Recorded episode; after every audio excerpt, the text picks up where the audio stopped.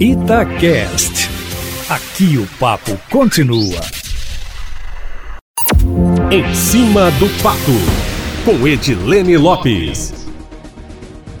O temido pico da curva da Covid-19 em Minas, previsto para hoje, só será confirmado no futuro, quando os números de casos começarem a cair. Mas, ao contrário do que se imaginava, não deve haver um pico clássico, com uma subida brusca de infectados e uma descida imediata.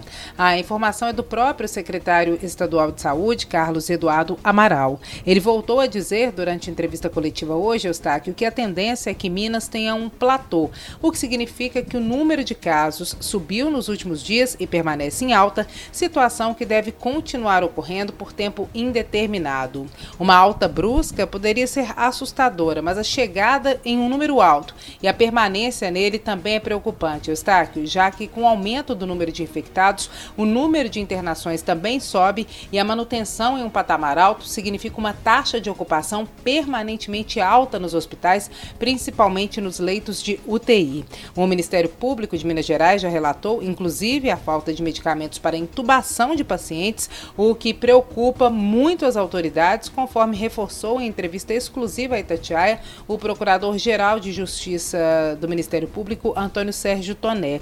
O órgão lançou, inclusive, Eustáquio, um programa de solidariedade entre hospitais públicos e privados de Minas Gerais, que já estão emprestando medicamentos uns aos outros para evitar o caos. O número de mortes confirmadas em Minas Gerais aumentou agora no mês de julho. O ápice foi no dia 9, quando foram divulgadas 90 mortes de um dia para o outro, Eustáquio.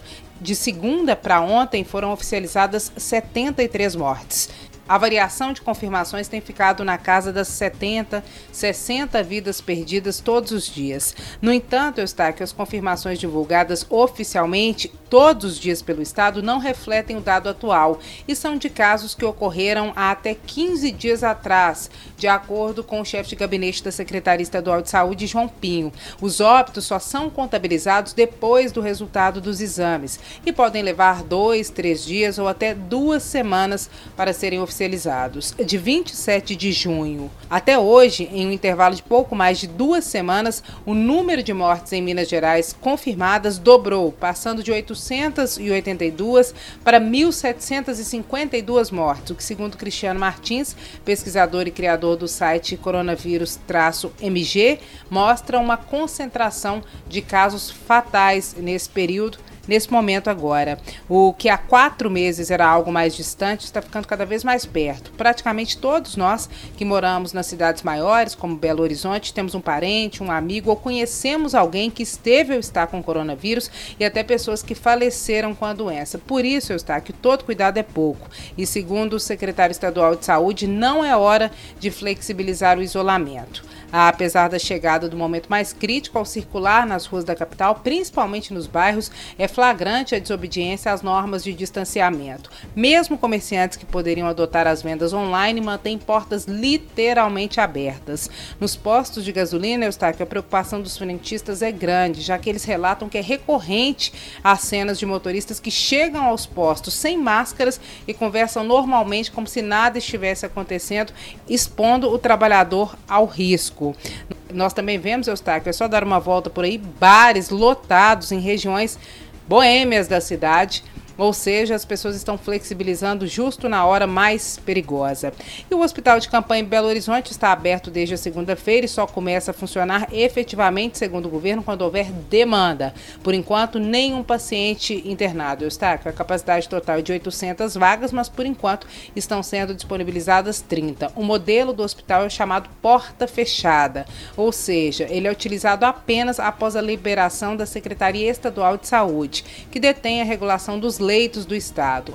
Apenas serão encaminhados para o hospital de campanha aqueles pacientes que tiverem condições de receberem alta dos leitos de hospitais da rede convencional e aí eles seguem o tratamento no hospital de campanha, Eustáquio Ramos. Segundo a secretaria, os profissionais responsáveis por atender os pacientes no hospital de campanha são integrantes da Polícia Militar e especialistas contratados pela Fundação Hospitalar de Minas Gerais, a FEMIG. Para o início do atendimento, a equipe está formada com 20 médicos, 5 psicólogos, 20 técnicos de enfermagem e 100 soldados da Polícia Militar. Hoje, o secretário adjunto de Saúde, Marcelo Cabral, disse em entrevista coletiva que está homologado o processo para o contrato de gestão com a organização social que irá administrar administrar o hospital. O secretário estadual de saúde, Carlos Eduardo Amaral, havia dito antes disso que a administração pela OS só iria ocorrer caso fosse necessário o funcionamento do hospital por um tempo maior. Esta é a situação de Minas Gerais. Eustáquio Ramos, no dia 15 de julho, esta quarta-feira, dia para o qual estava previsto o pico da curva da Covid-19. Amanhã eu volto, Eustáquio, sempre em primeira mão e em cima do fato.